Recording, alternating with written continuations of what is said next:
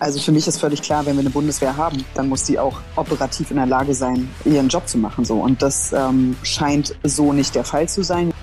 Wir dürfen nicht Russland jeden Tag aus der EU heraus mit 700 Millionen finanzieren. Also Energiepolitik ist zur Sicherheitspolitik geworden. Da sind wir uns jetzt irgendwie einig. Wir brauchen eine Idee von dem, was Europa sein will in der Wahrnehmung im europäischen Umfeld.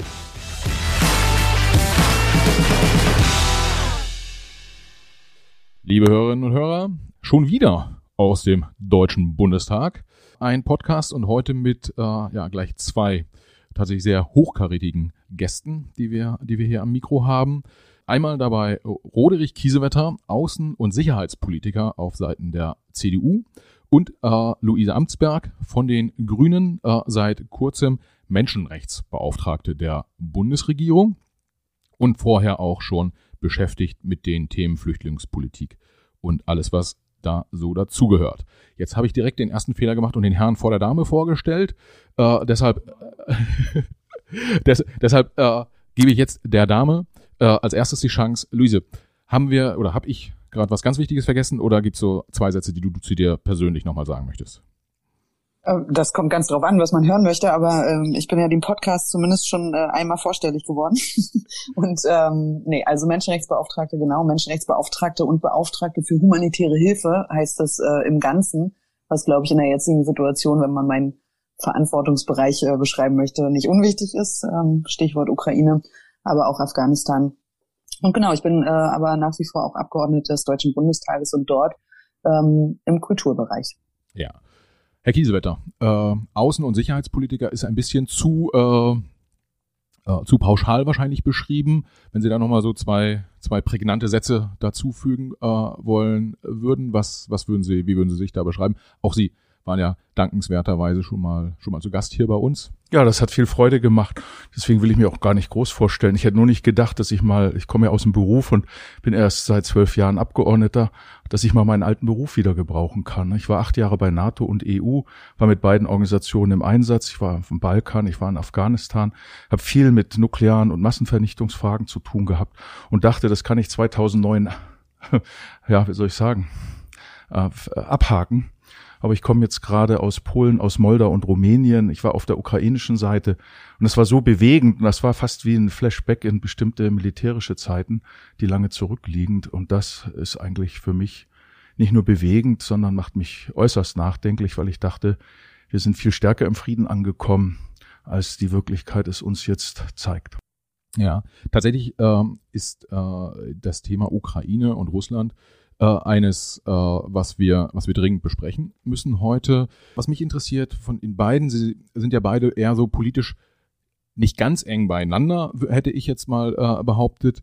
Und auch was so Themen wie äh, Bundeswehr, Verteidigung, Sicherheitspolitik angeht, ähm, nicht mit dem, mit dem komplett gleichen Blick äh, äh auf die Themen. Und äh, deshalb interessiert mich, beziehungsweise wahrscheinlich auch die Hörer, was äh, ging Ihnen bzw. euch beiden durch den Kopf, als am äh, 23. Februar, 23. oder 24. Februar morgens äh, die Nachricht kam, äh, die russische Armee ist in die Ukraine einmarschiert? Luise, magst du starten? Ja, sehr gerne. Also ich glaube, da muss es tatsächlich auch ein bisschen persönlich werden. Ähm, also erstens, glaube ich, muss man, war die Gewissheit auf einmal da. Alles, worüber so spekuliert wurde ähm, im Vorfeld. Äh, ich habe am Abend davor auch noch im Deutschlandfunk den ukrainischen Botschafter gehört und gedacht, das kann doch nicht sein, dass es wirklich ähm, so empfunden wird, dass äh, da auch ein Angriff auf Kiew, auf andere Städte, auch Grenzen, also zu Polen grenznahe Städte erfolgen wird.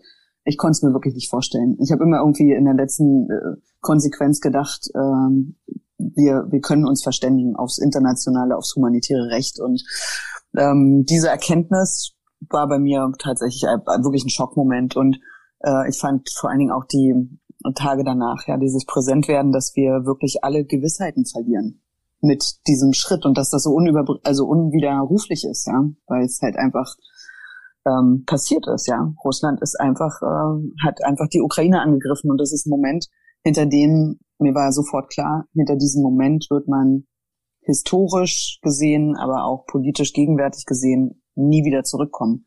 Also mir war in der Sekunde klar, dass sich die Welt ändern wird und das hat mich äh, also ich würde sagen fast gelähmt. Ja, ja. Ein Punkt, den ich komplett nachvollziehen kann, ist dieser, äh, ich kann es mir nicht vorstellen oder ich, diese, diese Überraschung, dass das tatsächlich äh, passiert. Ähm, jetzt haben wir beides nicht, äh, also mal so, wir beide hätten gesagt, es passiert nicht, Herr Kiesewetter, aber es gab auch Leute, die gesagt haben, doch, es wird äh, passieren, Putin wird einmarschieren. Wie war, wie waren Ihre Gedankengänge da an dem, an dem Morgen? Also ich habe es am 3. Februar öffentlich gemacht, weil ich in großer Sorge war und habe gesagt, noch im Februar erfolgt der Angriff. Für mich war das Schlüsselerlebnis im Januar, wo ich so geschockt war, wie Luise Amtsberg dann vielleicht bei Kriegsbeginn, als ich erfuhr, dass Blutkonserven ausgegeben wurden. Und da war mir klar, da gibt's kein Zurück mehr, weil das in der sagen wir, militärisch, militärischen Vorgehensweise wirklich der letzte Schritt ist, bevor eine Übung scharf geschaltet wird. Und dann habe ich mit mir gerungen und bin am 3. Februar öffentlich gegangen. Aber Cassandra zählt natürlich nicht. Und das zweite Schlüsselmoment war, als dann Scholz am 27. Februar quasi alle alten Positionen geräumt hat, die bisher die Sozialdemokratie ausgezeichnet hat. Und dann, liebe Frau Amtsberg, habe ich Sie heulen sehen, weinen sehen. Ähm, das ist mir sehr nahe gegangen ähm, äh, äh, bei der Rede von Scholz. Und habe ich auch gemerkt, jetzt zerbricht etwas, jetzt wird etwas geändert was wir lange nicht wahrhaben wollten. Und ich war halt immer einer derjenigen, der eher gebasht wurde, weil ich gewarnt habe, weil ich auch in den eigenen Reihen seit 2014 die Auffassung vertreten habe, wir brauchen sowas wie einen Doppelbeschluss, klar den Minsker Prozess, Diplomatie, aber wir müssen auch die Ukraine stärken, also das US-Modell, so eine Mischung. Aber ich war da in einer absoluten Minderheit, aber ich habe meine Meinung nicht geändert.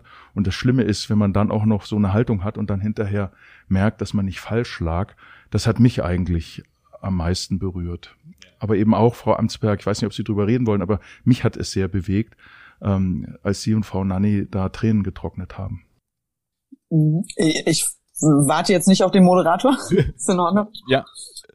Ja, ich glaube, es, es war tatsächlich einfach in einer, ich habe es gar nicht so selber so wahrgenommen. Also ich habe äh, in diesen Tagen viel geweint. Ich habe auch, äh, also äh, ne, das waren ja sowieso einfach bewegende Tage die ersten Bilder und eigentlich geht's mir auch heute noch so. Ja, also ich muss wirklich sagen, auch jetzt der Besuch an der Grenze und so weiter, die äh, Realität mit Menschen zusammenzutreffen, die ähm, ja, also man projiziert es natürlich auf sich selber und überlegt sich, wie wäre das jetzt eigentlich für mich mit meinem sechsjährigen Sohn ähm, ähm, fliehen zu müssen. Ähm, die Frage stelle ich mir in vielen Konflikten, aber äh, in dem Fall ist sie so nah und ich habe mir auch die Frage gestellt, warum das so ist. Ja, warum ist mir Ukraine auch noch mal näher als andere Konflikte, wo ich äh, in der Vergangenheit sehr häufig ähm, mich auch äh, eingebracht habe natürlich oder äh, andauernd auch aus meiner Position äh, der flüchtlingspolitischen Sprecherin meiner Fraktion heraus. Und ähm, mir ist klar geworden, dass, also ich habe eine ostdeutsche Biografie, ne, mein Vater saß äh, in, in Bautzen am Stasi-Gefängnis und ähm, bei uns in der Familie ist ganz krass auch historisch äh, familiengeschichtlich wieder was wach geworden, ja, und wachgerüttelt worden. Äh, Dinge, die wir überwunden geglaubt haben. Und ähm, auch Ängste, die einfach ja äh, bei uns quasi angelegt sind in der Familie. Und ich merke das auch selber als als äh, Mensch, der das DDR-Regime nicht mehr so erlebt hat, sondern eher die Nachwehen. Ich bin 84 geboren. Aber ich habe zum Beispiel in Karlsforst bin ich groß geworden. Da äh, war eine äh, Kaserne der russischen Armee und ich weiß noch ganz genau, wie die Panzer die Stadt verlassen haben und wie sie abgezogen wurden und äh, wie krass äh, diese Bilder auch für mich waren. Und irgendwie habe ich schon gespürt, so jetzt äh, wird hier was wach, wachgerufen bei mir, das auch mit Ängsten zu tun hat und eben, was ich am Anfang gesagt habe, diesen Gewissheiten, die man verliert. Wissend, dass jetzt etwas passiert, was unser aller Leben nachhaltig verändern wird, ja, äh, in der Haltung. Und ähm, äh, nun war es nicht eine direkte Reaktion auf Olaf Scholz äh, und äh, diese, ich sag mal, sehr brachial vorgetragene Haltung äh, zum zu diesen 100 Milliarden, über die wir sicher gleich nochmal sprechen, als mehr der Moment genau, dass wir alle unsere Position verlassen haben. Auch die Grünen ja, haben natürlich, was Waffenlieferungen angeht, ähm, nicht einen Richtungswechsel, aber äh, schon auch deutlich den Kurs korrigiert. Äh, bei SWIFT und den Debatten war das auch spürbar. Das heißt einfach auch diesen Moment, wir äh, erleben sozusagen politische Notwendigkeiten. Und äh, die gehen einher mit äh, einer, einem Positionswechsel, nicht weil man irgendwie bigott ist, sondern weil sich die Zeit, weil sich die Umstände so krass geändert haben. Und das habe ich in der Tat sehr mitgenommen. Ich selber habe gar nicht äh, so wahrgenommen, dass ich, äh, ist vielleicht auch kein gutes Zeichen, aber ähm, Doch, dass ich Zeichen. Das ist ein gutes Zeichen. wahrnehmbar äh, traurig war. Ähm, aber ja, also ich kann das offen und ehrlich sagen, ich habe äh, in den letzten äh, Wochen sehr, sehr viel geweint. So, das äh, ist so. Und ähm, also das ist ja das Thema Gefühle zeigen und auch Gefühle haben, was ähm, ja häufig dann auch Politikern gar nicht so sehr zugestanden wird, zumindest nicht so nicht so offensichtlich. Ähm, und kann man sagen, dass das vielen Kollegen hier im Bundestag so ging, also auch so, so fraktionsübergreifend, ähm, nicht nur nicht nur bei den Grünen und der äh, CDU, sondern auch auch ähm, in den anderen. Wie, wie waren da so Ihre Beobachtungen? Würden Sie das unterstreichen? Also unbedingt. Also ich glaube, dass keiner vor Tränen zurückgescheut ist und dass wir alle gemerkt haben, die Hoffnung auf mal, länger anwährenden Frieden seit dem Fall der Mauer ist, ist einfach zerstört worden. Ja, die ist über Nacht zerstört worden. Ähm, das haben wir alle noch nicht so verkraftet. Wir wissen ja nicht, wie es weitergeht, nicht was, was passiert, wenn in einigen Monaten vermutlich der Krieg rum ist. Dann ist ja nichts wie vorher. Auch wenn Russland sich zurückziehen würde, wäre die Ukraine in weiten Teilen im Norden und im Süden und Südosten zerstört. Das macht ja was mit den Menschen. Wir haben Millionen von traumatisierten Menschen, hier müssen wir uns kümmern. Das sind, das sind ja ganz andere Fragen, die jetzt auf uns zukommen. Und auch was die knallharte Sicherheitspolitik angeht, ähm, wie gehen wir denn um, wenn tatsächlich eine Exilregierung der Ukraine ist und eine Marionettenregierung oder wenn die Regierung Zelensky bleibt, aber dann ganz anders auftritt. Also das ist ja alles noch nicht absehbar. Oder wie verhält sich China künftig? Wie stark ist Europa überhaupt noch? Und was machen wir mit den Millionen Müttern und Kindern, die jetzt zu uns kommen. Und die, Frau Amtsberg, Sie haben es wahrscheinlich auch gesehen, in, also bei mir war das ganz erschreckend, in Rumänien ging es eigentlich, aber in Polen und in Moldau, was heißt erschreckend, so diese, diese Zuversicht, naja, wenn wir es nicht schaffen, dann ähm, wandern die halt weiter und äh, ihr könnt ja dann noch helfen. Also ich glaube, wir müssen jetzt ganz arg auch in Polen und Rumänien und Moldau helfen, also dort vor Ort sein und dann natürlich alles tun, dass wenn die Gesellschaften dort es nicht mehr verkraften, die Menschen aufzunehmen. Und Putin setzt ja auf diese massenhafte Migration. Das bedeutet, dass 10, 15 Millionen Menschen mindestens, wenn nicht noch Massenvernichtungswaffen eingesetzt werden, auf uns zukommt. Da müssen wir ganz anders mit umgehen. Also auch in der Bereitschaft, mit den Menschen zu sprechen. Da denke ich jetzt weniger an Sicherheitspolitik als an die, an die Kinderbetreuung, an die Sprachausbildung, an die ich sage mal, das ganze Ehrenamt in unseren Gesellschaften mitzuhelfen, dass das klappt. Ja, dass die Leute es auch gerne machen, dass wir, dass wir mit Herz dabei sind. Das, das ist ja, ähm, was Sie gerade ansprechen, das ist ja schon sehr sozusagen die operative Hilfe dann. Wie setzen wir, wie setzen wir um? Ähm, das ist ganz, ganz sicher äh, wichtig und da muss man drauf schauen, da müssen Prozesse gemacht werden, da äh, muss ja auch die deutsche Bürokratie dann sozusagen äh, funktionieren. Was ich, ähm, ich persönlich nicht gedacht hätte, ist, dass es so einen Paradigmenwechsel äh, in der deutschen Politik innerhalb von wenigen Tagen geben kann. Also äh, auf mich wirkte das so, als äh, sei der, ich benenne mal das Stereotyp, der coole äh, äh, Hipster äh, aus Berlin Mitte auf einmal auf einen, auf einen Kneipenschläger getroffen und muss, müsste sich mit, mit einer komplett anderen Thematik auseinandersetzen. Und da geht's dann nur entweder zurückhauen oder weglaufen. Äh, aber es gibt keine Option. Reden ist gerade keine Option. So fühlte sich das von außen betrachtet an. Luise, wie, wie, wie war das für dich? Du hast ja gerade beschrieben, dass äh, ja auch die Grünen sehr stark irgendwie Positionen verändert haben innerhalb dieser Tage. Äh, hast du, warst du sofort emotional äh, standst du da sofort emotional dahinter oder hast du gezweifelt oder keine Ahnung, hast du vielleicht auch gesagt, Robert und Annalena, die, die werden schon einen Plan haben? Ja, ich glaube, in der Funktion äh, darf ich mich gar nicht, äh, also ich hatte es mir häufig gewünscht, dass ich ähm, nicht so dicht dran bin, ja, weil ich finde, es sind einfach Entscheidungen, die ähm, einfach sehr schwer sind, ja. Und auch eine Position zu wechseln oder zu spüren, dass wir jetzt gerade, was für uns als Grüne sehr wichtig ist, gar nicht mehr über das Thema Abrüstung reden, ganz im Allgemeinen, ja, weil sich einfach die Welt verändert. Das sind natürlich Momente, die man, ähm, und ich darf mich ja jetzt nur auch Teil der Bundesregierung nennen, mit einem speziellen Fokus auf diese Fragen rund um die humanitäre Hilfe, die da natürlich auch ganz stark mit reinspielt. Ähm, dass ähm, man diese Distanz gar nicht aufbauen konnte, sondern es war schon klar und ich glaube, es hat auch jeder im Parlament so empfunden oder naja, ich würde immer, wenn ich jeder sage äh, und jeder, dann meine ich meistens äh, ausschließlich die demokratischen äh, Fraktionen im, im Deutschen Bundestag, dass äh, dieses, dieser Verantwortungsethos, es ist jetzt nicht mehr eine Frage von, wo kommen wir eigentlich her gesellschaftspolitisch, welche Erfahrungen haben wir gemacht, sondern man muss sehr, sehr klar im Moment leben, ja. Und äh, mir fehlt jetzt die Expertise, die Herr Kieser dann natürlich mitbringt, auch aus dem Operativen und langjährigen, ich sag mal, aus sicherheitspolitischen äh, Diskurs, ja. Und so geht es natürlich den meisten auch im Bundestag. Wir saßen da, so war mein Eindruck, zuallererst einmal als Menschen, die auch direkt emotional geopolitisch, politisch von diesem Angriffskrieg äh, betroffen sind oder sich zumindest betroffen fühlen.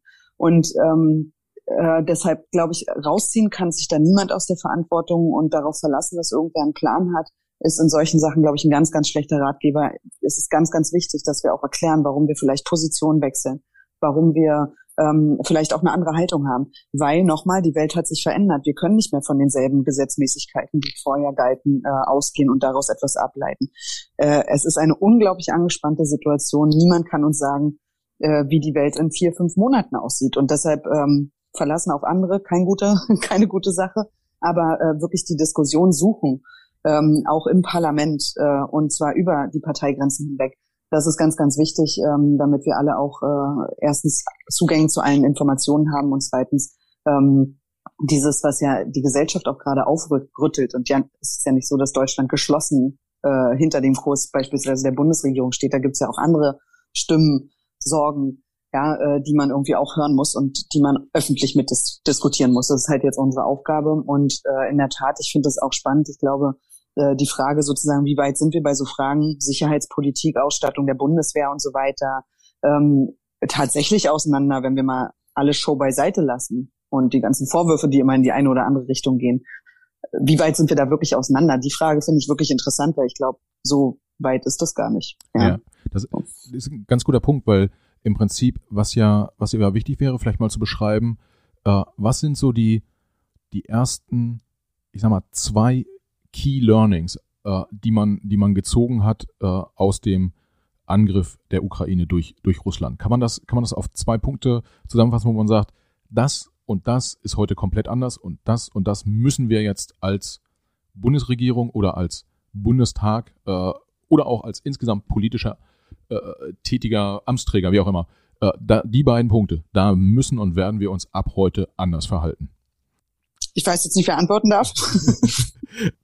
wir, wenn, wenn du was hast, schießt du einfach los. Okay, also ich würde sagen, ja, also Sicherheitspolitik. Ja, und was bedeutet das eigentlich? Also welchen Sicherheitspolitik, also welche Sicherheitspolitik machen wir und wie definieren wir sie auch? Ja, also da geht's bei der Frage Bundeswehr natürlich los. Wie ist die ausgestattet? Ist sie überhaupt einsatzfähig? Ähm, was müssen wir tun, um zu ertüchtigen in dieser neuen, sehr angespannten weltpolitischen Lage? Aber Sicherheit endet oder hört ja nicht auf bei diesen Fragen, sondern Sicherheit in Zeiten wie diesen, da wird Herr Kiesewetter viel kompetenter noch Auskunft geben können, äh, geht ja weiter, ja. Cybersicherheit, auch im Kontext Russland mega wichtig. Ähm, das Thema Klima, Außenpolitik, äh, ja, äh, Versorgungssicherheit, all diese Fragen, die ja in diesem Konflikt so immanent und präsent werden, ähm, dass wir, glaube ich, eine sicherheitspolitische Debatte und auch eine Debatte darüber brauchen, was umfasst dieser Begriff auch. Und dann kann ich Ihnen auch ganz ehrlich sagen, sehe ich auch kein Riesenproblem mehr bei diesen 100 Milliarden, wenn man den Sicherheitsbegriff so definiert, wie ich ihn gerade angerissen habe, weil dann ist das Geld, das wir definitiv brauchen werden, um diesen Herausforderungen gerecht zu werden. Ähm, und äh, die zweite Frage, die für mich wirklich auch nochmal zentral ist, äh, da komme ich immer wieder drauf zurück, weil das kein softes Thema ist, ja, ähm, ist, äh, wie wir auch ähm, in der humanitären Hilfe uns aufstellen ich glaube, auch da müssen wir zu einem Umdenken kommen. Wir müssen viel mehr auf vorausschauende humanitäre Hilfe und Resilienz gehen, ähm, als wir es bisher tun. Ich glaube, wir sind da überhaupt nicht weit auseinander. Ich denke, das Thema Krisenprävention hat eine ganz neue Gewichtung. Wir haben bisher, wir, die Bundesrepublik Deutschland, so von 90 bis 2014 Sicherheit eigentlich eher so definiert, naja, wir sind von Freunden und Partnern umgeben und dann können wir uns mehr um sozialen Zusammenhalt, um soziale Sicherheit kümmern. Die Hälfte des Bundeshaushalts geht für Gesundheit, Sozialausgaben, Familie und so weiter auf, glaube ich. So, so kann man es etwa sagen. Ähm, und die Bundeswehr war eher so von 90 bis 14 hm, eine Art Steinbruch. Und die Union hat sich immer als Partei der Bundeswehr definiert, dabei aber, das sage ich auch als einer, der 27 Jahre bei der Bundeswehr war und die, das natürlich auch von außen lange beobachtet hat. Ich war während meiner Bundeswehrzeit nicht politisch aktiv davor und jetzt halt danach. Da muss ich schon sagen, hat man verschlafen zu definieren, was heißt denn Partei der Bundeswehr? Ähm, Partei der Bundeswehr ist ja nicht der, der Bettvorleger, um das Ausrollen von Finanzen in andere, in andere Investitionsbereiche zu ermöglichen. Und die Union hat auch nie wirklich äh, gegen die Koalitionspartnerinteressen für die Bundeswehr gekämpft. Wenn der Finanzminister gesagt hat, geht nicht, dann ging's halt nicht. Wenn ein Koalitionspartner die Wehrpflicht aussetzen wollte, dann wurde sie halt ausgesetzt und es wurde nicht über die ganzen Folgen in, im Ersatzdienst, in den Blaulichtorganisationen und so gedacht. Deswegen bin ich ein ganz starker Verfechter der Frage Sicherheit viel breiter zu denken. Einmal mit Krisenvorsorge, wie Sie es gesagt haben, also Krisenprävention und Resilienz, Frau Amtsberg. Und dann eben, dass man eben nicht nur immer das klassische innere und äußere Sicherheit sieht, sondern wirtschaftliche Wettbewerbsfähigkeit, Ressourcenfrage, aber wirtschaftliche Wettbewerbsfähigkeit als halt, halt auch dahin, dass ich mir ein zwei Prozent Ziel leisten kann. Und umgekehrt sozialer Zusammenhalt, dass ich also alles tue, Integration, Menschenrechte, vorausschauende Flüchtlingspolitik zu leisten und auch eine Einwanderungsgesellschaft ganz anders aufzustellen, nicht eine Verhinderungsgesellschaft, sondern eine Ermöglichungsgesellschaft, nicht eine Misstrauensgesellschaft, sondern eine Ermutigungsgesellschaft. Braucht das jetzt nicht weiter ausführen, was ja, was ja bekannt ist. Also das wäre, ich sag mal, der, der große innenpolitische Punkt. Aber der zweite Aspekt, Frau Amtsberg hat es angedeutet, ist jetzt weniger Ukraine, darüber reden wir sehr viel, sondern was erwarten wir von Russland? Und ich glaube, es gibt drei, da würde mich Ihre Einschätzung auch interessieren, Frau Amtsberg, drei Dinge, die wir verhindern müssen bei Russland. Erstens, dass Russland zerfällt, weil das würde nicht nur mit Blick auf Klimaaußenpolitik und Ressourcen, sondern es würde neue Flucht, neue Vertreibung, neue Konflikte bedeuten. Und es würde verhindern, dass ein, ja, ein, ein Land größer als so mancher Kontinent äh, transformiert wird. Das zweite ist, dass wir verhindern müssen, dass nach Putin ein Putin im Quadrat oder Putin Kubik folgt, sondern eher ein Typ wie der Medvedev, aber eben auch Korruptionsbekämpfung, Oligarchenbekämpfung, Beteiligung, Partizipation. Der dritte Punkt, der dazugehört ist, dass es, glaube ich, nicht in unserem Interesse sein kann, dass Russland Juniorpartner oder Allianzpartner von China wird, weil wir tatsächlich die russischen Rohstoffe brauchen und auch ich glaube, eine, eine ganz andere Kooperation mittelfristig mit Russland, das, was wir in den 90ern versäumt haben, gewisse Sicherheitspartnerschaften, äh, Rüstungskontrolle, vertrauensbildende Maßnahmen, all das, wo wir jetzt ausgenutzt wurden, das müssen wir auf eine neue Grundlage stellen, so wie es die Außenministerin sagt oder wie das früher mal de Maizière gesagt hat, Diplomatie und Härte, also mit Smart Power. Das wären aus meiner Sicht die zwei Bereiche, also den Sicherheitsbegriff verändern, breiter aufstellen viel mehr mit der Bevölkerung diskutieren, der, Bevölkerung auch mehr zumuten. Also ich könnte mir sehr gut vorstellen, wenn konzertiert die demokratischen Parteien und die Regierungsvertreterinnen und Vertreter aus dem Bundestag äh, deutlich machen, dass wir für vier, fünf Monate auf Wohlstand verzichten, aber dann dafür vielleicht schneller Frieden bekommen und nicht täglich den Krieg mit sechs, siebenhundert Millionen Euro finanzieren, wären starke Aspekte. Das andere, dass wir uns Gedanken über die Zukunft Russlands machen, über die Ukraine, glaube ich, sind wir uns alle einig, aber wir müssen aufpassen, dass äh, das nächste Problem dann nicht Russland wird. Da sind zwei interessante Aspekte. Ich fasse mal, ähm, die, oder die ich da rausgreifen möchte. Das eine ist die 100 Milliarden, äh, die jetzt als Sondervermögen im Raum stehen für die Bundeswehr. Ähm, äh, da würde ich gerne kurz was äh, drauf eingehen. Und der zweite Punkt ist ähm, diese, die Situation, sozusagen, wie entwickelt sich Russland weiter und was können wir da machen? Ich würde das sogar noch ein bisschen weiter ausdehnen im Sinne von, äh, stehen wir eigentlich weltweit auch so ein bisschen vor so einem Kampf der Systeme. Also wir als Demokraten äh, wie wir uns ja sehen, äh, versus Autokraten. Äh, zu dem ersten Punkt. Ähm, mein Gefühl wäre, so ganz wenig Geld haben wir ja äh, äh, für die Bundeswehr auch in den Jahren zuvor nicht ausgegeben. Wahrscheinlich zu wenig. Ähm, aber wenn wir da jetzt 100 Milliarden draufschmeißen, wird das dann tatsächlich signifikant besser werden? Oder werden von den 100 Milliarden einfach 50 Prozent irgendwo in der Bürokratie oder sonst wo äh, äh, äh, versickern und im Zweifel nur die, die Aktienkurse von, von Heckler und Koch und Co. irgendwie treiben. Das ist so, ähm, Erfahrung ist ja, dass wir zum Beispiel in der Bildungspolitik immer wieder neue Budgettöpfe aufgemacht haben, dass bei der Digitalisierung sollte was investiert werden und hier und da. Aber ist Geld wirklich das ursächliche Problem, was wir haben? Oder ist es vielleicht auch das politische Management in dem Bereich? Vielleicht Herr Kiesewetter als äh, ehemals Bundeswehr. Äh. Ja, also wenn, wenn wir auf die Bundeswehr schauen, so war ja in den Nullerjahren die Idee, also es war 2003, als die Regierung Schröder die Reservestrukturen abgeschafft hat, also die Aufwuchsfähigkeit der Streitkräfte. Es hat viel Geld gespart, aber es hat eben dazu geführt, dass im Krisenfall die Bundeswehr nicht mehr aufwachsen konnte und dann letztlich keine Übungen mehr stattgefunden haben und auch ich sag mal, der Wehrdienst nicht hinterher zu Übungen geführt hat und der Ausbildungsstand der Bundeswehr im Grunde genommen abgenommen hat. Das war so ein schleichender Prozess, wo dann das Ende der Wehrpflicht auch zu Ende war, äh, absehbar war. Ähm, und jetzt erst kommt man wieder durch seit 2014 äh, durch den Überfall auf Krim und Ostukraine zur Frage, wir müssten Landes- und Bündnisverteidigung verbessern. Aber wenn ich 25 Jahre lang die Streitkräfte auf Auslandseinsätze ausrichte, dann kann ich nicht innerhalb von acht Jahren das ändern. Das ist eine Sache tatsächlich von 10, 15 Jahren, weil die Rüstungsinvestition in der Regel ein Rüstungsgut 30, 40 Jahre genutzt wird. Und wenn ich bestimmte Dinge abschaffe und sie neu beschaffe, dann, dann dauert das erstmal. Vielleicht ein, ein, eine Frage, um nochmal das zu konkretisieren, was Sie vorhin meinte.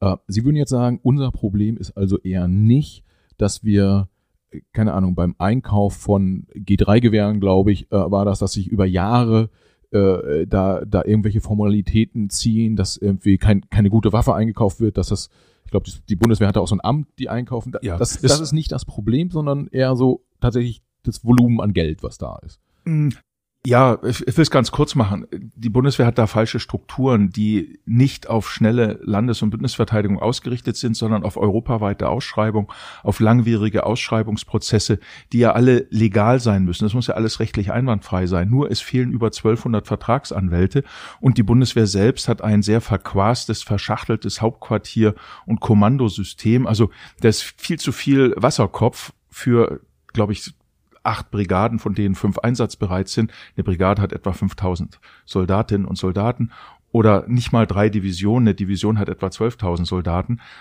die die aber nicht einsatzbereit sind, nicht ausgestattet sind. Aber dafür haben wir ein Streitkräfteamt, ein Streitkräfteunterstützungskommando, ein Streitkräfteführungskommando, ein Einsatzführungskommando, ein Luftwaffenführungskommando und so weiter und so fort. Also sehr viel Wasserkopf und keine Verantwortlichkeit bei den Teilstreitkräften her Luftwaffe Marine für das Material. Das ist alles ausgelagert. Das könnte man ändern. Das sind Fehler, die die Union gemacht hat in der Vergangenheit. Und das könnte man jetzt, muss jetzt schnell geändert werden. Die Mehrheiten sind da.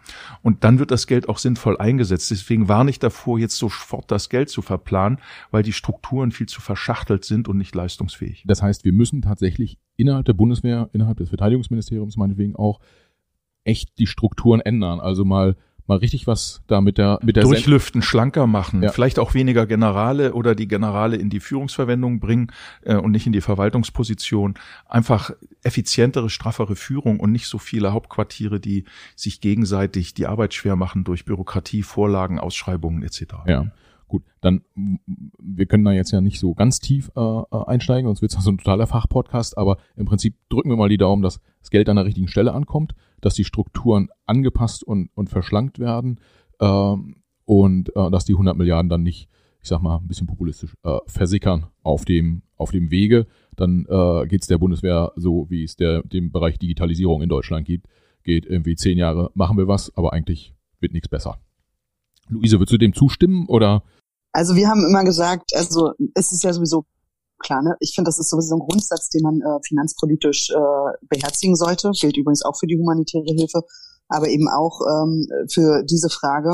Ähm, also egal, wofür man so viel Geld in die Hand nimmt, man ist verpflichtet, finde ich, als politische Entscheidungsträgerin, Entscheidungsträger, dass man so etwas im, also Geld in ineffiziente Strukturen zu stecken. Ja, also es verpflichtet sozusagen, wenn man äh, so viel Geld in die Hand nimmt, auch die Strukturen dahinter zu äh, hinterfragen. Ja, also äh, in dem Fall jetzt das Beschaffungswesen. Oder äh, gibt es ineffiziente Strukturen, die nicht zu mehr Sicherheit führen, sondern äh, das Problem sogar noch verschärfen oder im besten Fall einfach nur nicht lösen. Also das finde ich ist sowieso eine Grundsatzfrage, der man sich immer stellen muss, wenn man so viel Geld in die Hand nimmt. Was ist auch in der Art, wie man das Geld ausgibt, zu verbessern? So. Und da stehen wir jetzt und da bin ich immer dankbar für, weil ich kann das natürlich nicht abrufen. Ich war nie bei der Bundeswehr. Ich kann das nur sehen bei mir in meinem Wahlkreis Kiel, ja, wo ja viel Marine ist.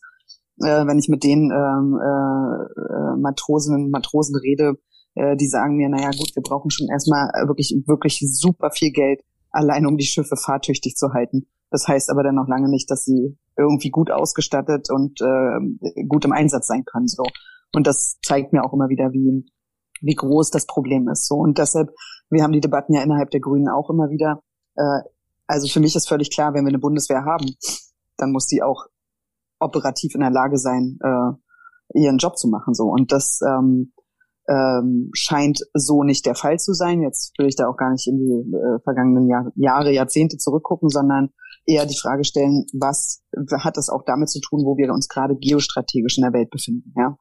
Ähm, und da hat sich eben einfach äh, mit dem äh, Februar etwas geändert. Ja? Und deshalb müssen wir uns dieser Frage sehr besonnen äh, und äh, ohne Schaum vor Maul äh, ja, zuwenden. So.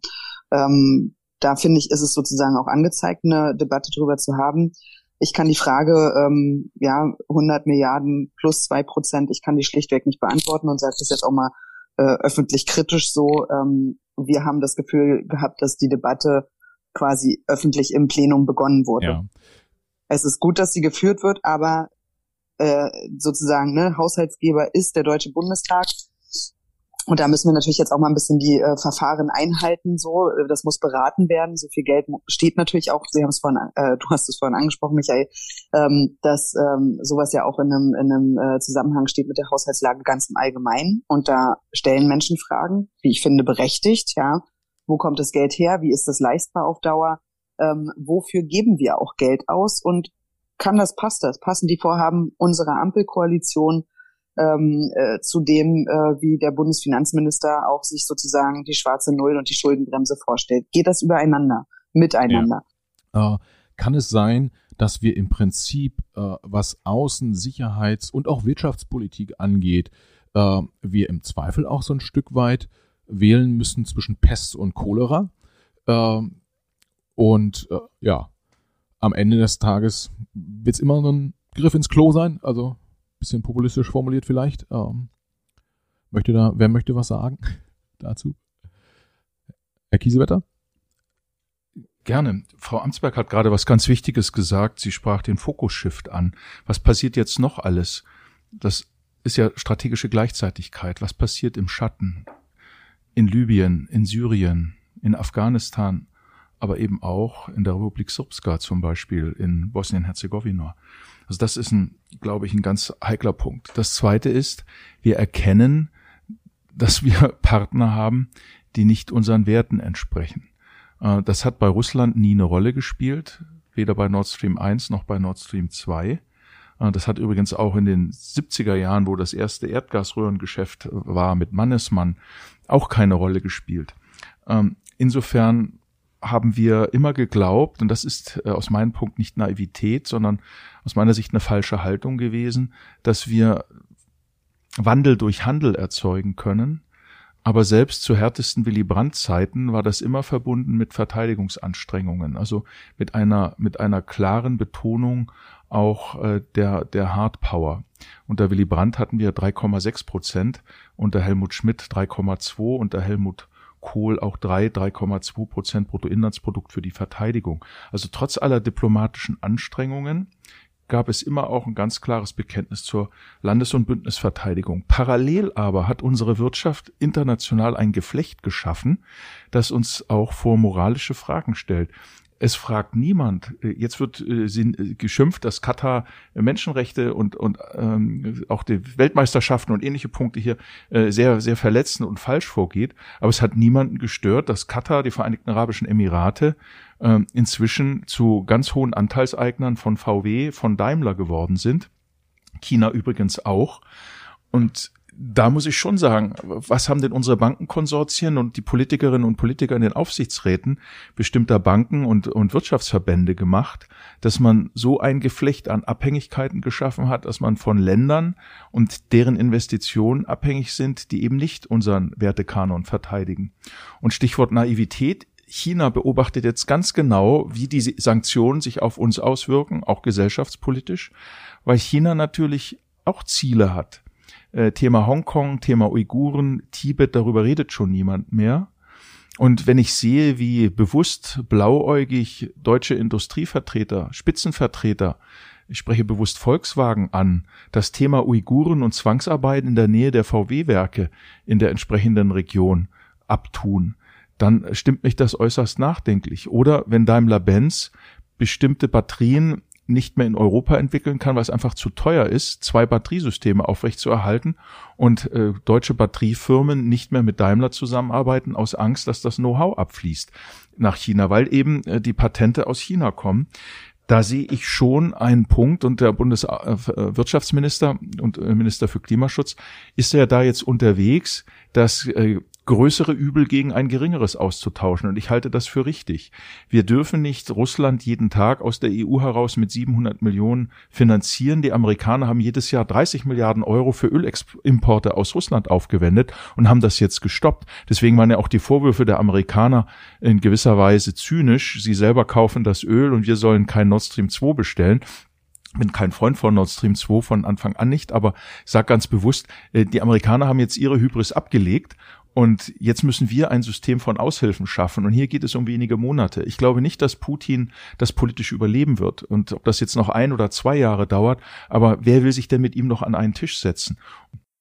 Das, das ist dann ja jetzt auch, ne, das ist ja so die, die spontane operative Reaktion sozusagen auf den, äh, auf die aktuelle Situation, auf den Krieg in der Ukra Ukraine. Ähm, aber wenn wir, wenn wir langfristig denken, ähm, Luise, glaubst du, dass wir, ich sag mal so, internationale Handel, internationale Beziehungen ähm, so aufstellen können. Also ist es überhaupt möglich, diese internationalen Beziehungen so aufzustellen, dass es unseren ethisch-moralischen äh, Vorstellungen entspricht? Weil viele, also ja, irgendwie äh, Kuwait wurde genannt, Saudi-Arabien, äh, auch viele afrikanische Staaten, wo, wo letztendlich ja äh, Bodenschätze äh, lagern, seltene Erden für unsere Handys äh, da werden Menschenrechte ja jetzt auch nicht unbedingt irgendwie äh, sozusagen auf Händen getragen, sondern eher mit Füßen getreten. Ähm, können wir es uns leisten? Wollen wir es uns leisten? Geht es überhaupt äh, in einem internationalen System unterwegs zu sein, wo wir unsere, ja, ich sag mal, moralischen Wertvorstellungen, die ich persönlich ja für richtig halte, äh, durchsetzen können? Also das ist natürlich schwierig pauschal zu beantworten, ganz klar. Ähm, und ich glaube, ich kann es vielleicht ein Stück weit versuchen zu beantworten, indem ich auch nochmal auf Herrn Kiesewetter Bezug nehme, weil also das eine ist sozusagen jetzt, was tun wir ganz konkret? Ich sehe das ähnlich mit den ähm, äh, Gas- und Öllieferungen äh, und äh, sozusagen dem äh, ja sozusagen der direkten Verbundenheit nach wie vor wirtschaftlich mit Russland. Ähm, für mich ergibt sich daraus natürlich auch die Frage, was kann man sozusagen tun, um dem Abhilfe zu schaffen. Es ist natürlich so, dass wir ähm, eine ziemlich unmögliche Situation haben. Ja, wenn jede zweite Wohnung in Deutschland mit Erdgas beheizt wird, äh, dann müssen wir halt eben äh, die Frage stellen, was für ein Lieferstopp für Folgen hätte. Ja, äh, das sind wir verpflichtet zu tun, diese Fragen zu stellen und dieses Szenario auch bis zum Ende zu durchdenken. Äh, alles andere wäre verantwortungslos. Insofern äh, bin ich total offen für die Debatte in verschiedene Richtungen. Für mich ist aber wichtig und das ist irgendwie wird, kommt das immer zu kurz und ist, glaube ich, auch ein Fehler der vergangenen Jahre, die Frage, wie machen wir uns denn autark überhaupt von diesen Rohstoffen? Ja, also Energiepolitik ist zur Sicherheitspolitik geworden. Da sind wir uns jetzt irgendwie einig. Entsprechend sozusagen müssen wir ja gucken, äh, wie wir ein System schaffen können, in dem wir davon nicht mehr abhängig sind. Deshalb ist die Frage für mich, wie kommen wir von Kohle, äh, Öl und Gas weg? Ja, wie können wir mit äh, Verbrauchsreduzierung irgendwie mit ähm, äh, mit Innovation in und Entwicklung, äh, Quatsch, Investitionen in die erneuerbaren Energien auch eine Energiesouveränität schaffen, was zweifelsohne eine Mega-Anstrengung ist, keine Frage. Aber das muss doch das Fernziel bleiben. Wenn man die Frage, die du Michael dann auch noch aufgeworfen hast im Anschluss, wenn man die äh, beantworten will. Davon bin ich felsenfest überzeugt. Und die andere Frage ist tatsächlich, also jetzt haben wir Uiguren und VW gehört, bin ich auch absolut äh, d'accord mit allem, was gesagt wurde. Ähm, wie wir sozusagen, weil ne, es ist ja nun privatwirtschaftlich, ähm, wie können wir äh, sozusagen unsere Lieferketten und unseren Konsum in eine Richtung lenken, der ähm, darauf setzt, Menschenrechtsverletzungen in den Lieferketten zu ähm, verhindern. Das ist die zweite Frage, die sich für mich stellt, ganz systemisch, Felder. Ja. Ja. Vor dem Hintergrund stellt sich da auch die Frage der wirtschaftlichen Stärke und der Größe des Marktes von Deutschland äh, versus wirtschaftliche Stärke und Größe des Marktes Europa bzw. EU. Und würden wir nicht in der ähm, Gesamtdiskussion auch weltweit viel mehr, äh, ja, ich sag mal, also blödes Wort in dem Zusammenhang, aber Schlagkraft sozusagen entwickeln, wenn Europa stärker mit einer Stimme sprechen würde, wenn es irgendwie den Italienern äh, äh, mit den internationalen Menschenrechten genauso wichtig wäre wie den Deutschen und irgendwie den, den, äh, den, den Schweden und äh, den Franzosen. Also ist das ist nicht eigentlich der einzige Weg, wie wir äh, weltpolitisch sozusagen klarkommen, dass wir als Europa geeint und stark auftreten, weil im Moment hat man doch oft auch den, den, den Eindruck, ähm, es gibt China, es gibt irgendwie äh, die USA als, als, als starke Macht, irgendwie dann gibt es sowas wie, wie Russland äh, als ganz, ganz starke Militärmacht. Ähm, aber Europa ist immer so ein bisschen, ja, äh, ist wichtig, aber am Ende des Tages kriegt man da doch irgendwie, die kriegt man doch gespalten oder macht man sie einzeln kaputt. Liege ich damit richtig oder habe ich jetzt mich auch einfach ein bisschen verhaspelt? äh, Luise, möchtest du was zu sagen? Also ich glaube, wir, äh, ich habe das ja vorhin schon gesagt, ne, Europa ist natürlich der, äh, also ich begreife Deutschland auch gerade jetzt in Bezug auf die Ukraine, unserem ähm, ja, Überlegungen sozusagen, wie das ähm, weltpolitisch weitergeht, äh, begreife ich Deutschland als Teil in Europa und natürlich ähm, äh, ist das wünschenswert und anstrebenswert. Ich glaube aber auch, dass wir gerade in den vergangenen Jahren gesehen haben, dass Europa in entscheidenden Fragen eben nicht mehr gleichzeitig schwimmt miteinander äh, synchron sozusagen die Dinge auch außenpolitisch und Europa innenpolitisch bewertet. Und das ist natürlich eine hohe, eine große Schwierigkeit. Also die Flüchtlingspolitik ist ja das beste Beispiel dafür.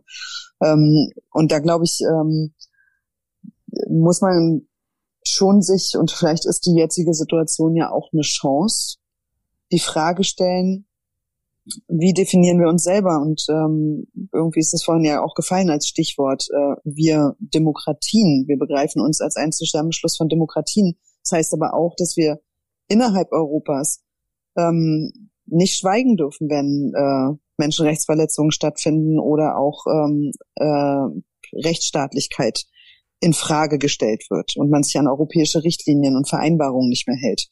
Ich glaube, wir sind gemeinsam stark, nicht in der Frage, haben wir immer das gleiche Ziel oder kommen wir immer zur selben Einschätzung, Waffenlieferung Ukraine oder so, ja, äh, sondern äh, stehen wir alle auf dem gemeinsamen Fundament, von dem wir glauben, dass uns das als Einheit auch stark macht, nämlich Demokratie und Rechtsstaatlichkeit, der Schutz von Menschenrechten und als solches äh, Wertebündnis lassen wir auch keine Fragen nach innen zu, weil wir da eben wirklich äh, mit einer Stimme sprechen. Und da muss ich sagen, mm, habe ich Sorge, ja, weil es natürlich schon einige Entwicklungen innerhalb Europas gibt, die da ähm, äh, Fragezeichen hinterpacken. Und äh, Europa könnte, oder vielleicht fasse ich so zusammen, Europa könnte stärker ja. sein. Bevor Herr Kiesewetter äh, darauf eingeht, ähm, ein kurzer Einwurf von meiner Seite, jetzt gerade im Ukraine-Russland-Krieg, äh, äh, da steht ja Europa tatsächlich zusammen. Äh, die Polen, die Ungarn, alle äh, ziehen sozusagen mehr oder weniger mit, äh, äh, mit uns an einem, an einem Strang. Das ist gerade bei den beiden genannten Ländern ja oft nicht der Fall gewesen in den, in den letzten Jahren. Kann es sein, dass Europa schlicht und ergreifend einfach einen gemeinsamen Feind braucht und dann auf einmal funktioniert's? Äh, ähm, oder gibt es da auch noch andere Mechanismen, wo wir es dann noch doch noch mal hinkriegen? Meinetwegen Ungarn mit dazu holen? Also ich, ich würde, also ähm, die These hinterfragen. Ich glaube, so geschlossen ist Europa. Also schon geschlossen, aber auch nicht in allen Einzelfragen. Also die Debatte rund um SWIFT fand ich war nochmal ein gutes Beispiel dafür. Und ich finde schon, man hat auch in der sicherheitspolitischen Abwägung äh, sehr viele Zwischentöne auch wahrgenommen, was ja auch prinzipiell erstmal okay ist. Ähm, das, äh, man sollte ja nicht schweigen, nur um des Kompromisses willen. Man muss das auch schon diskutieren. Aber ähm, und ich, ich glaube, bei der Frage gemeinsamer Feind, ich glaube, das ist tatsächlich so, dass äh, Europa das ja so gar nicht sehen will, weil es wäre ja existenziell gefährdend, wenn wir jetzt sagen würden, wir sehen was Gutes darin, dass wir mit Russland jetzt irgendwie Probleme haben.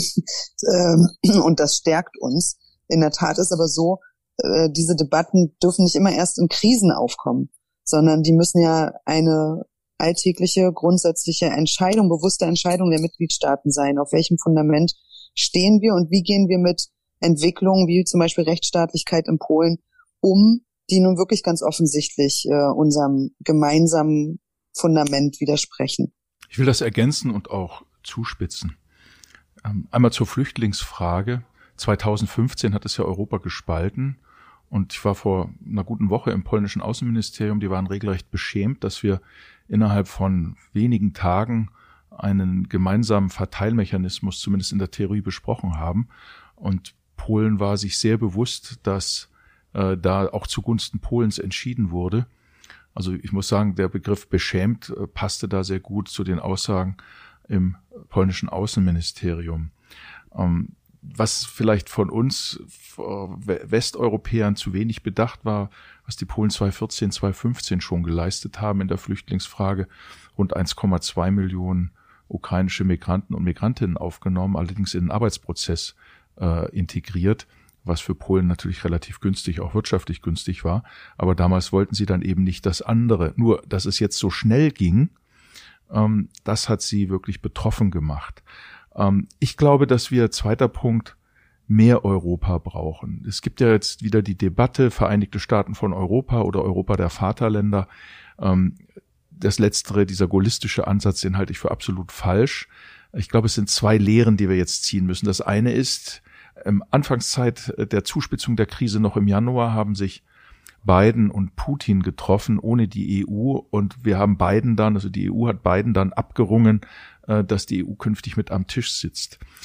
Äh, wir Europäer müssen uns mehr einklagen, mehr einbringen. Dazu brauchen wir mehr Europa und weniger nationale Vorbehalte. Das sagt sich natürlich mit Blick auf Ungarn und Polen sehr schwer.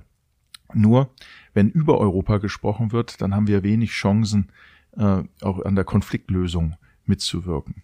Der dritte Punkt ist, wenn wir mehr Europa wollen, brauchen wir auch mehr Wertschätzung. Unser Bundesverfassungsgericht akzeptiert die Wahlen zum Europaparlament nicht als gleiche Wahlen. Sie sagen, die sind zwar allgemein, sie sind geheim, sie sind auch ähm, demokratisch rechtsstaatlich, aber sie sind eben nicht gleich, weil für einen Euro deutschen Sitz rund 700.000 Einwohner nötig sind und für einen maltesischen oder luxemburgischen nur 50.000. Und wenn man das Prinzip Parlamentsarmee übertragen will, also harte sicherheitspolitische Fakten und Interessen, dann äh, sei das Parlament nicht äh, legitimiert.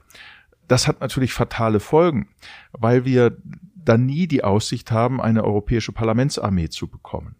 Insofern brauchen wir Regeln in Europa, wie wir mit qualifizierten Mehrheitsverfahren, äh, da müssen einmal Ungarn und Polen über ihren Schatten springen und vielleicht auch Frankreich, wie wir dann eine Lösung bekommen, um äh, was Auslandseinsätze angeht, was die Fragen von, von Verteidigungs- und Sicherheitsbudgets angeht, äh, dann mit einer qualifizierten Mehrheit etwas geschaffen wird.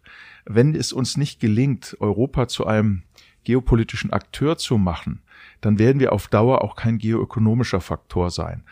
Und darum kämpfe ich und werbe ich ganz arg dafür, dass wir das breiter gesellschaftlich verankern. Beispielsweise, indem wir jetzt diese ganze Pflichtdienstdebatte, die beginnt, oder auch äh, allgemeine allgemeiner Dienst, Gesellschaftsdienst und so weiter, geht mir viel zu national. Wir haben unter den jungen Leuten in Deutschland, die in Frage kommen, etwa 20 bis 30 Prozent eines Geburtsjahrgangs, die keine deutsche Staatsbürgerschaft haben. Wenn wir da einen Pflichtdienst machen würden, dann äh, ging das an denen vorbei, weil ich natürlich keine Nicht-Deutschen verpflichten kann. Also ist doch die Frage, wie kann ich freiwillig eine Europabegeisterung hervorrufen? Und da müssen wir bottom-up arbeiten und sagen, okay, wenn wir eine europäische Sicherheitskultur wollen, dann brauchen wir ein Europajahr.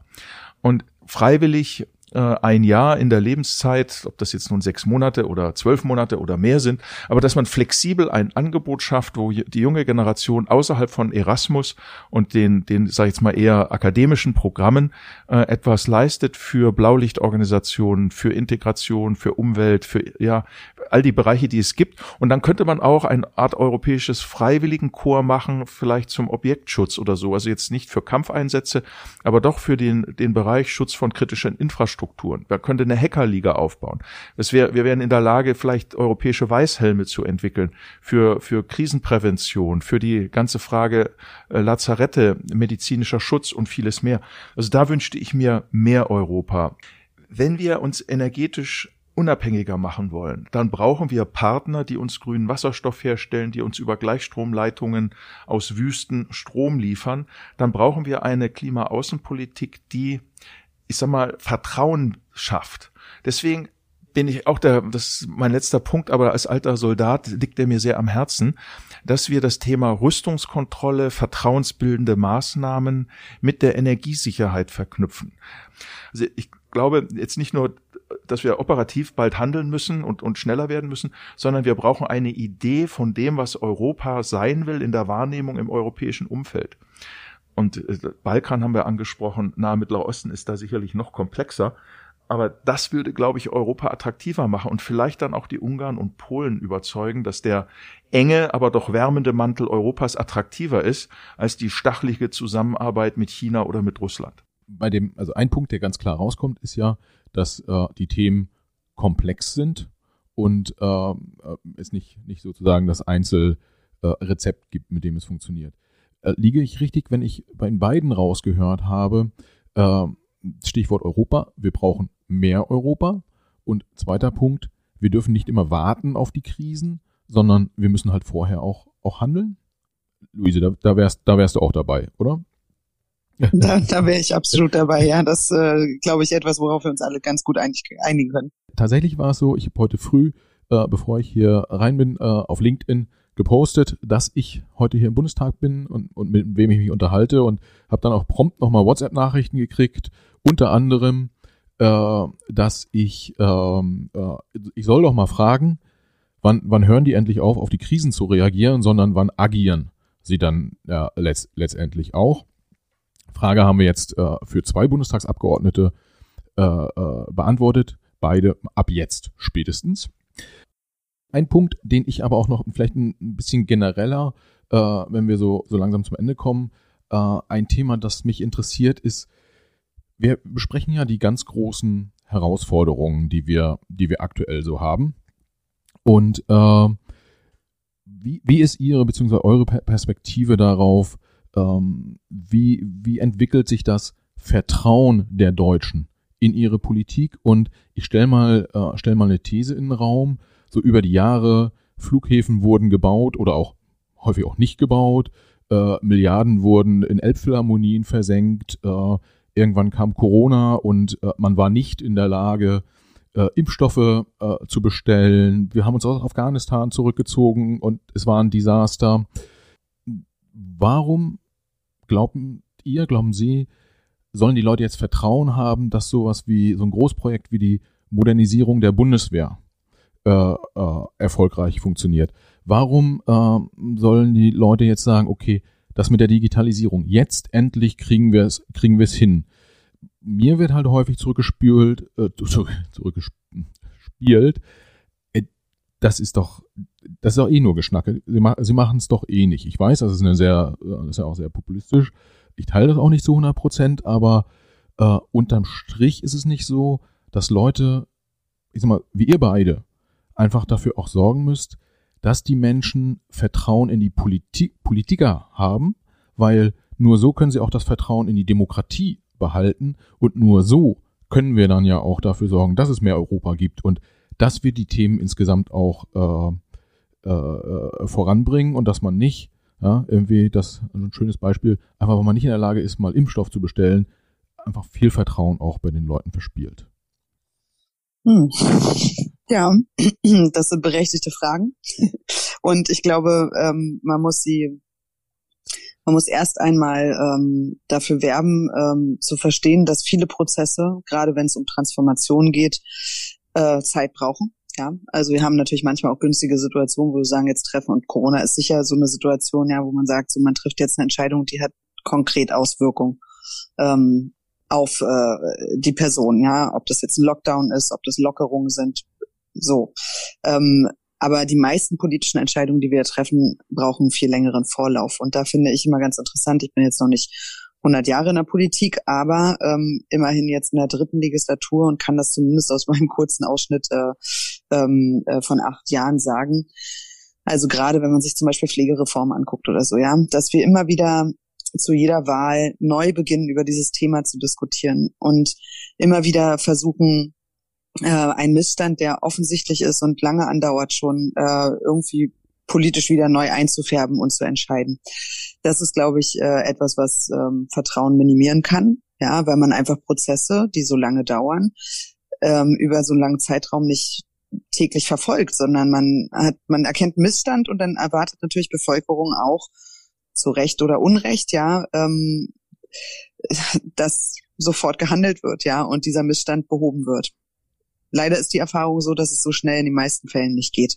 Und auch Transformation der Wirtschaft, ähm, erneuerbare Energien, ähm, eine, weiß nicht, äh, Qualitätssicherung in unseren Bildungseinrichtungen. Das sind alles Dinge, die ja schon eine gewisse Zeit in Anspruch nehmen. Und was ich glaube, was deswegen ganz, ganz wichtig ist, ist, dass wir schon zu einem Punkt kommen, zumindest unter den demokratischen Fraktionen, wo wir unseren gemeinsamen Nenner irgendwie definieren und nicht immer wieder nach einer Wahl neu anfangen müssen, sondern äh, irgendwie das auch schaffen. Deshalb bin ich eine große Verfechterin davon, Bundesregierung nicht wahrzunehmen als etwas, ach, jetzt sind wir als Ampel dran, äh, tschüss, liebe Union, wir sehen uns vielleicht in vier Jahren nochmal wieder, sondern dass wir das inklusiv machen, ja, sowohl mit, den, also mit den demokratischen Akteuren im Deutschen Bundestag, die auch nicht regieren. Das habe ich mir aus der Opposition heraus immer gewünscht und ich habe auch selber mir zumindest, hat wahrscheinlich auch nicht immer geklappt, aber mir immer Mühe gegeben, äh, in den Debatten mit ähm, zu diskutieren, nicht um anzuklagen, sondern auch um mitzugestalten. Und den Anspruch habe ich aus der Opposition heraus nie verloren. Wenn ich jetzt Herrn Kiesewetter zuhöre, weiß ich, dass er ihn definitiv auch nicht verliert, als Oppositionsabgeordneter klar zu machen, ey, das, äh, ne, wir müssen diese Dinge auch gemeinsam bewegen miteinander, wenn wir äh, in einer überschaubaren Zeit die Dinge dann auch wirklich gemeinsam ändern wollen. Ähm, die Langfristigkeit von Projekten im systemischen beschreiben, über Regierungskonstellationen hinaus zusammenarbeiten an einem gemeinsamen Common Sense und Ehrlichkeit über was glauben wir, kommt am Ende bei raus. Kurskorrektur sollte es anders sein ähm, und äh, sich anders darstellen. Das, glaube ich, könnte helfen, äh, das Vertrauen nicht zurückzugewinnen. Ich finde das auch immer ein bisschen schwierig zu sagen, alle haben das Vertrauen in die Politik verloren. Ich meine, uns geht's als Land schon auch gut. Wir haben eine stabile Demokratie.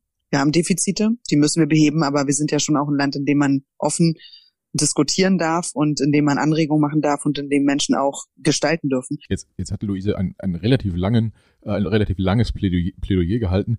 Tut mir leid, ja, ich war wirklich ein bisschen lang, sorry. äh, aber ich möchte trotzdem äh, Herrn Kiesewetter auch noch die Chance geben, dazu, dazu was zu sagen. Vielleicht nicht ganz so lang wie die Kollegin. Nee, wenn etwas gut ist, muss man es ja nicht verwässern. Wobei, das wäre das wär, wär unfair. Man, nein, das muss man auch nicht, nicht verwässern. Ich finde das sehr gut. Äh, vielleicht zwei Gedanken noch. Unsere Fehlerkultur finde ich nicht sonderlich gut. Ähm, oft wird, werden Fehler über Untersuchungsausschüsse oder sonst wie aufbereitet. Äh, dann gibt es die üblichen Rituale.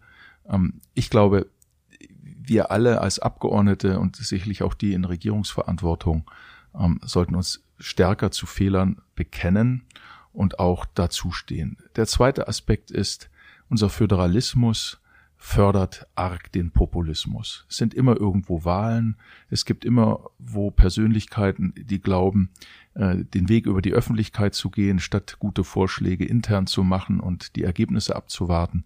Das führt auch zur Politikverdrossenheit. Und ich glaube, wenn es uns gelingen würde, ähm, aus 16 Bundesländern acht oder zehn zu machen, würde es nicht den Föderalismus schwächen, sondern stärken und vielleicht auch das eine oder andere entkrampfen. Auch hielte ich viel davon, dass wir die Frage der Landtagswahlen vielleicht irgendwo synchronisiert.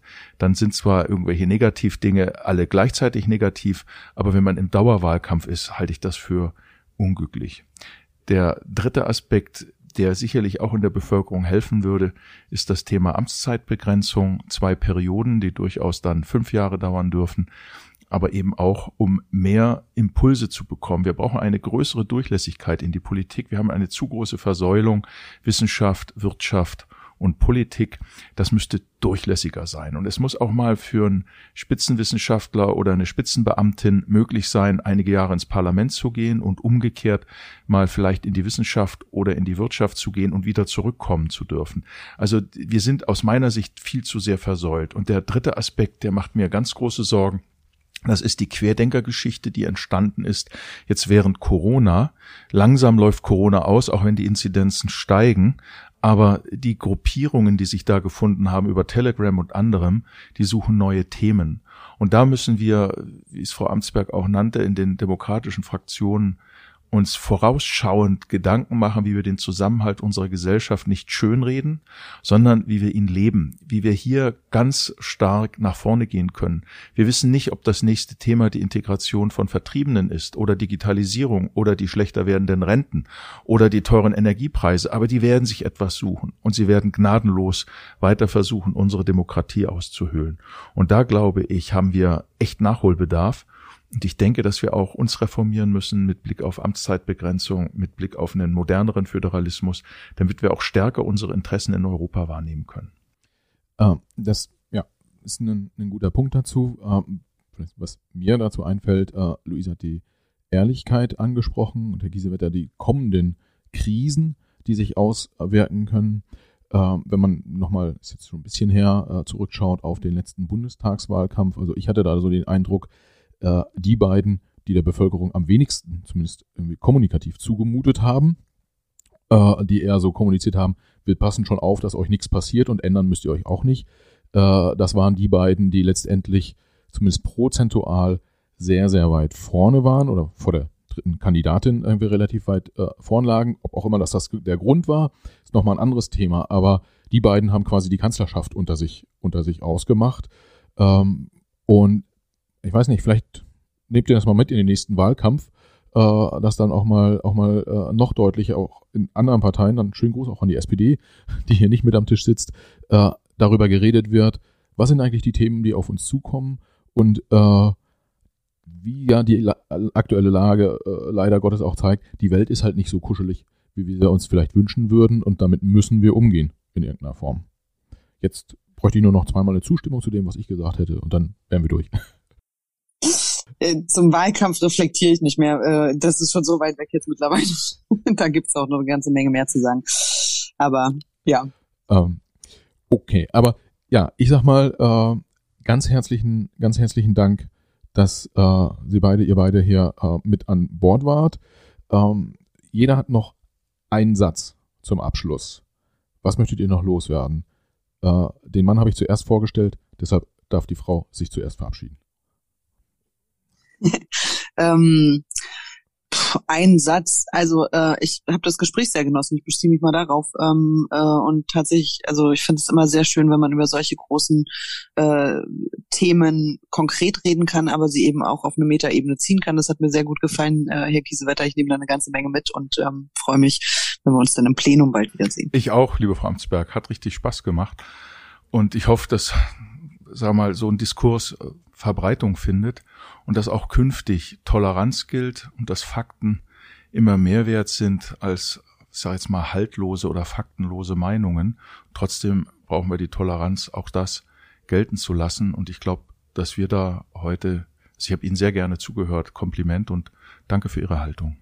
Ja, das ist doch super Schlusswort. Ich habe jetzt auch einen, äh, eine PR-Schlagzeile äh, für die Promotion dieser Folge. Es wird dann heißen Amtsberg und Kiesewetter für Schwarz-Grün 2025. Äh, Vielleicht ist es aber auch grün-schwarz. Vorsicht, das ist, kann sich alles ändern. Eben. Ganz herzlichen Dank. Hat mir riesig Spaß gemacht und bis bald. Gerne. Tschüss. Bis bald. Vielen Dank. Tschüss.